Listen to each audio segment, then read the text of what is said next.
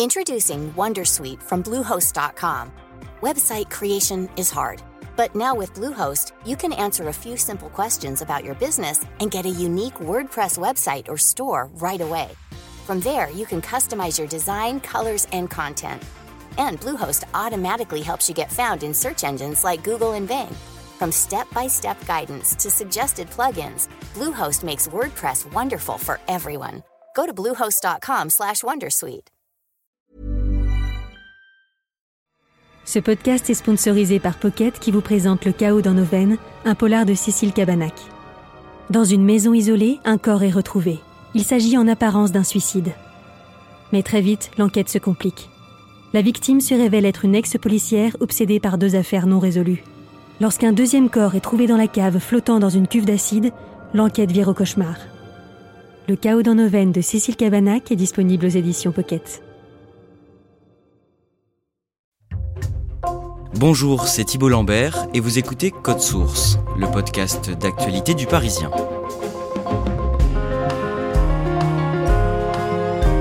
Le 22 octobre dernier, le Parisien a publié un article sur une pathologie encore mal connue et difficile à diagnostiquer, le trouble dysphorique prémenstruel.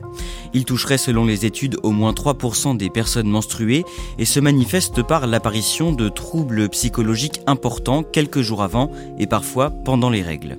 Aujourd'hui dans Code Source, le témoignage de Priscilla Lubin, 35 ans. Elle a mis 10 ans avant de poser un diagnostic sur la détresse et les idées suicidaires qui survenaient à chacun de ses cycles. Priscilla Lubin témoigne au micro d'Ambre Rosala. Je rencontre Priscilla Lubin à Noisy-le-Grand, en Seine-Saint-Denis. C'est ici qu'elle vit et c'est aussi ici qu'elle a grandi. Priscilla est née en 1988. Quand elle entre au collège, elle me raconte qu'elle est impatiente d'avoir ses règles. Et ses premières menstruations arrivent en quatrième quand elle a 14 ans. Je suis contente de les avoir. J'ai l'impression de passer à un autre stade du coup euh, de la vie d'une femme. Du coup, je l'ai annoncé à ma mère. J'ai pas reçu la réaction que j'attendais. J'attendais de l'enthousiasme, de la joie. C'était plutôt euh, bon bah ok maintenant tu, tu as tes règles. Voici les serviettes. Euh, donc je pense que c'est à ce moment-là où j'ai compris qu'il y avait un tabou autour de ce sujet-là. Priscilla passe au lycée, obtient son bac, puis elle commence des études de marketing. Elle fait une école de commerce et à 21 ans, elle part s'installer à Londres pour poursuivre ses études. Elle arrive alors dans un pays qu'elle ne connaît pas et dont elle ne parle pas la langue pour faire des études très exigeantes. Priscilla se met beaucoup de pression et c'est une période très stressante pour elle. Je voulais bien faire, je voulais réussir mes études, j'étais très ambitieuse, mais j'avais des comportements euh, des fois excessifs euh, à l'approche des examens, etc. Je pleurais beaucoup, j'avais des crises, les gens autour de moi ne comprenaient pas, mes camarades de classe ne comprenaient pas, pourquoi je me mettais autant la pression, euh, moi-même je, je ne comprenais pas. Et en fait, euh, c'est mon copain de l'époque qui m'a dit mais euh, j'ai l'impression qu'à chaque fois que tu as tes règles, euh, ça va pas. En fait, tu pleures à chaque veille de, de règles et on se dispute à chaque veille de règles. Priscilla se dit que ces grosses crises de larmes ont peut-être quelque chose à voir avec son cycle menstruel. Elle profite alors d'un moment où elle rentre en France pour en parler à un médecin. Je suis partie voir mon médecin euh, de famille et je lui ai dit euh, j'ai l'impression que mes règles me rendent euh, dépressive en fait. C'est vraiment les mots que j'ai, mais je savais pas.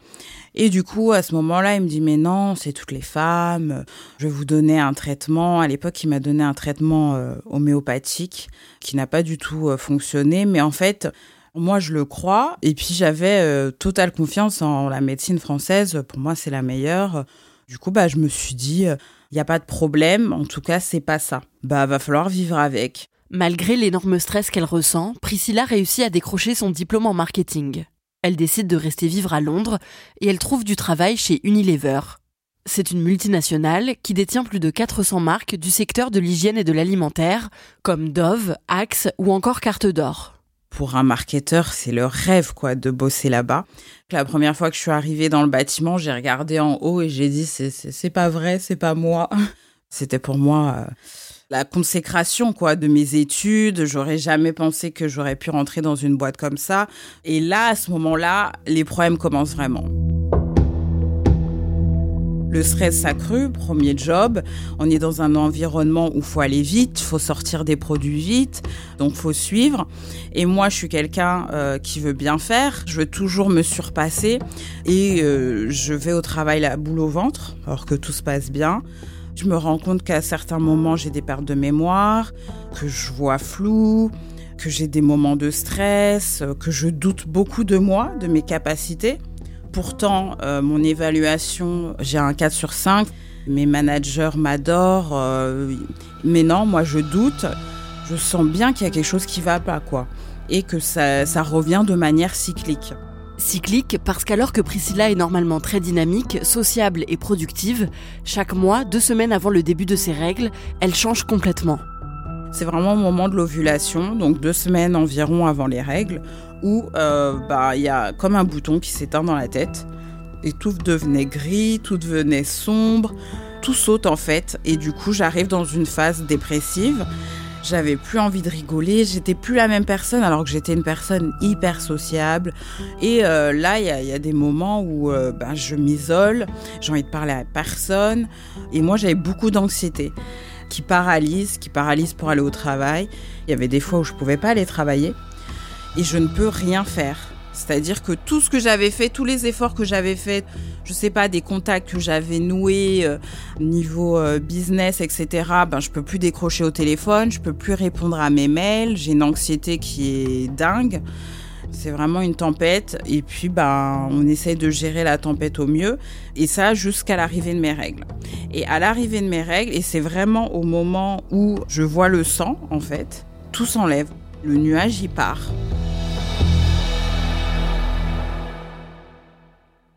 À ce moment-là, Priscilla vit en colocation avec des amis qu'elle a rencontrés à Londres.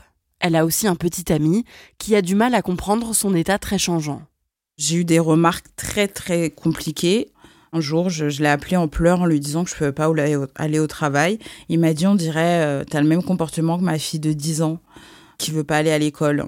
Et du coup, là, à ce moment-là, on se dit, euh, la culpabilité qu'on se prend. On est dans son lit, on est complètement HS. Déjà, on vient de d'appeler pour dire qu'on pourrait pas aller au travail. On essaie d'aller chercher du soutien auprès de ses proches et on se prend des réflexions comme ça. T'es pas assez forte. Il y a pire dans la vie. Euh. Moi, j'ai perdu beaucoup d'amis comme ça hein, parce qu'il y a des périodes où euh, impossible de répondre à un message impossible de répondre à un appel et les gens le prennent mal alors que c'est vraiment pas de ma volonté, c'est juste que j'avais vraiment besoin de, de m'isoler en fait et de rester dans mon lit et de pleurer. Et c'est là où ça fait encore plus mal, c'est que personne ne vous croit. Priscilla finit par se séparer de son compagnon. Elle ne comprend toujours pas ce qu'elle a. Un jour, alors qu'elle entre dans cette phase de déprime, juste avant ses règles, Priscilla appelle une amie pour lui parler parce qu'elle ne se sent pas bien. Celle-ci décroche alors qu'elle est au travail et les deux amies commencent à discuter. Puis, à l'autre bout du fil, Priscilla entend que son amie fait tomber quelque chose. J'entends son manager qui crie, et du coup, elle me dit, je te rappelle. Et du coup, moi, je suis dans ma tête, j'imagine, je me dis, elle va se faire virer, ça y est, c'est de ma faute, je suis nulle. Ça partait toujours d'un petit élément déclencheur, en fait, que si j'étais pas en période euh, prémenstruelle, j'aurais pris très bien, en fait. Et les pensées s'enchaînent, s'enchaînent, s'enchaînent, s'enchaînent, et on veut qu'elles s'arrêtent. Et en fait, euh, on arrive au truc, bon, bah, ça sert à rien laissons tomber. Euh, c'était trop. Euh, je pensais que bah je servais à rien. La souffrance était tellement forte que j'ai voulu mourir en fait. Priscilla tente de se suicider. Elle prend de nombreux médicaments d'un coup avant d'être emmenée à l'hôpital par ses colocataires. Cette tentative de suicide a lieu la veille de ses règles. Et à ce moment-là, du coup, je vais à l'hôpital, je vois le psychiatre et j'essaye de dire au psychiatre, encore une fois, je pense qu'il y a un lien avec mon cycle menstruel. Non, il n'y a pas de lien, vous êtes cadre, euh, c'est le stress, vous êtes en dépression, euh, burn-out, euh, ça va aller. Une fois encore, tout s'arrange une fois que ces règles arrivent, et Priscilla va beaucoup mieux. Mais le mois d'après, tout recommence. Un jour, quand elle a 28 ans, et alors qu'elle est en pleine phase de déprime, Priscilla se rend à son travail. J'arrive au travail, euh, je vois un mail de ma chef, un mail simple, où elle me dit euh, Ah, tu as fait cette erreur, est-ce que tu peux corriger, envoyer le mail? Et là, du coup, les pensées euh, réapparaissent, t'es nul, cette erreur, t'aurais pu l'éviter. Et je commence à pleurer, à avoir une crise de pleurs, de larmes. Et là, c'est trop pour moi, en fait. C'est trop. Et à ce moment-là, du coup, euh, ma chef me dit, mais c'est rien, rentre chez toi, tout va bien se passer. Et à partir de ce moment-là, je retourne jamais au travail. Je vais voir le médecin du travail et elle me dit, elle comprend pas. Elle comprend pas parce que j'ai des super notes, qu'il n'y a aucun problème, que mes chefs m'adorent, mes collègues m'adorent. Elle comprend pas pourquoi je suis dans cette détresse. Et moi non plus, en fait. Donc, euh, je comprends pas. Et du coup, à un moment donné, je démissionne parce que c'est trop. Je préfère euh, partir, en fait, parce que c'est trop. La pression était trop forte. Priscilla reste vivre à Londres. Dans les années qui suivent, elle fait deux nouvelles tentatives de suicide, puis une autre en 2019. Elle a 31 ans. Elle boit un mélange d'alcool et de médicaments, et de nouveau, ses colocataires l'emmènent à l'hôpital. Elle est prise en charge, et dans la nuit, elle se réveille et se rend compte qu'elle saigne et qu'elle vient d'avoir ses règles. Priscilla réalise alors que cette nouvelle tentative de suicide a une fois encore eu lieu la veille de ses menstruations. Et là, je commence à pleurer. Et je me dis, mais c'est pas possible en fait. C'est pas possible que personne ne comprenne, que personne ne m'écoute, que personne ne voit qu'il y a un lien avec mes putains de règles en fait. Et là, je me dis, en fait, si je fais pas quelque chose, je vais mourir, vraiment. C'est, je vais mourir. Donc, je sais plus, je tape sur Google euh, suicide règles et je tombe sur le mot trouble dysphorique prémenstruel. Et là, c'est le heureux cas que j'ai attendu durant ces dix ans. Quand j'ai lu ce qu'on disait sur le trouble dysphorique prémenstruel, je me suis dit, mais c'est ça. Le trouble dysphorique prémenstruel, ou TDPM, est caractérisé par d'importants symptômes psychiques, comme la dépression, l'anxiété, l'irritabilité et les pensées suicidaires, qui arrivent deux semaines avant les règles et qui prennent généralement fin quand elles arrivent. Le TDPM est reconnu comme trouble psychiatrique depuis 2013. Quand elle lit tout ça, Priscilla cherche à contacter des personnes qui en souffrent. Elle tombe sur un groupe Facebook anglais et ses membres la dirigent vers une clinique londonienne spécialisée dans le TDPM. Priscilla prend rendez-vous. Elle est prise en charge par un médecin qui écoute ses symptômes et lui diagnostique un trouble dysphorique prémenstruel à l'âge de 31 ans, 10 ans après le début de ses symptômes j'ai un soulagement, je viens de comprendre ce que j'ai. Je suis pas folle, je ne cherche pas d'attention, je ne fais pas semblant, j'ai un vrai mal-être en fait. Les règles peuvent donner envie de mourir quoi. Et en fait, euh, une fois qu'on comprend qu'il y a un nom derrière ça et qu'il y a une explication euh, scientifique, médicale, c'est chimique, c'est à l'état de, mes cellules, je ne peux rien faire. Et là, je suis heureuse en fait. Priscilla rentre en France après ça. Elle rencontre une psychologue et chercheuse spécialiste du trouble dysphorique prémenstruel. Elle commence une psychothérapie avec elle et change son mode de vie pour se débarrasser au maximum du stress et mieux vivre son TDPM. J'ai fait des changements alimentaires, j'ai repris le sport, plus le fait aussi que du coup, bah, euh, j'avais plus honte. Le fait euh, d'assumer, tout simplement, d'en parler très ouvertement au travail, partout. Euh. Enfin voilà, moi j'ai aucun tabou euh, sur ça ou sur la santé mentale et surtout euh, ce suivi psychologique qui fait que j'ai réussi à avoir des cycles heureux, comme j'aime bien les appeler. Donc je vis beaucoup, beaucoup, beaucoup, beaucoup mieux qu'avant. Mais voilà, ça a été un long parcours et on y laisse des plumes, quoi, surtout. Voilà, maintenant, moi, ça va. Euh, j'ai pas de regrets de, des choix que j'ai faits, mais j'ai quand même quitté mon travail. Donc, euh, ça détruit des vies, clairement. Et ça brise des rêves. Donc, euh, c'est pour ça que pour moi, ça me tient à cœur d'en parler. Il faut savoir, il faut connaître que oui, c'est possible d'avoir envie de mourir à cause de ces règles, d'échouer à cause de ces règles, quoi.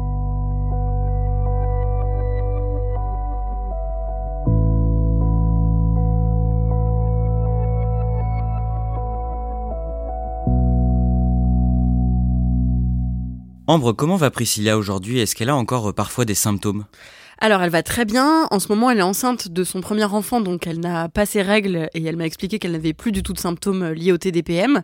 Mais même avant ça, ça allait beaucoup mieux. Elle a encore parfois des symptômes, euh, bien sûr, mais ça n'a rien à voir avec euh, ce qu'elle vivait avant. Elle n'a plus jamais eu d'idées suicidaires, par exemple. Elle m'a expliqué qu'elle n'avait pas de traitement pour réguler ses symptômes. Elle ne prend pas d'antidépresseurs, par exemple. C'est surtout la psychothérapie qui l'a aidée. Et aussi, elle m'a dit que le fait de savoir ce qu'elle avait, de mettre un mot sur son mal-être, ça l'avait beaucoup aidé à mieux vivre son TDPM. Est-ce qu'elle a retrouvé un travail depuis? Oui, elle a retrouvé un poste de cadre. En ce moment, elle est en congé maternité.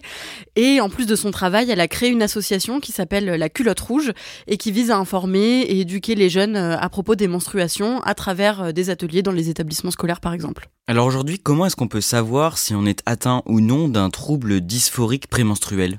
Alors, c'est pas toujours simple parce qu'il n'y a pas d'examen clinique pour savoir si on est atteint d'un TDPM. On peut pas le déceler avec une prise de sang, par exemple. Pour qu'un diagnostic euh, puisse être posé, il faut surveiller son cycle pendant trois mois et noter tous les symptômes qu'on peut ressentir et à quel moment ils apparaissent. Et ensuite, c'est un psychiatre euh, ou un gynécologue qui va pouvoir déterminer ou non s'il s'agit d'un TDPM en fonction des symptômes euh, qui ont été relevés. Il y a 11 symptômes liés au TDPM comme l'humeur dépressive, l'anxiété, les pensées suicidaires. Il faut la présence de 5 symptômes pour qu'un TDPM puisse être diagnostiqué.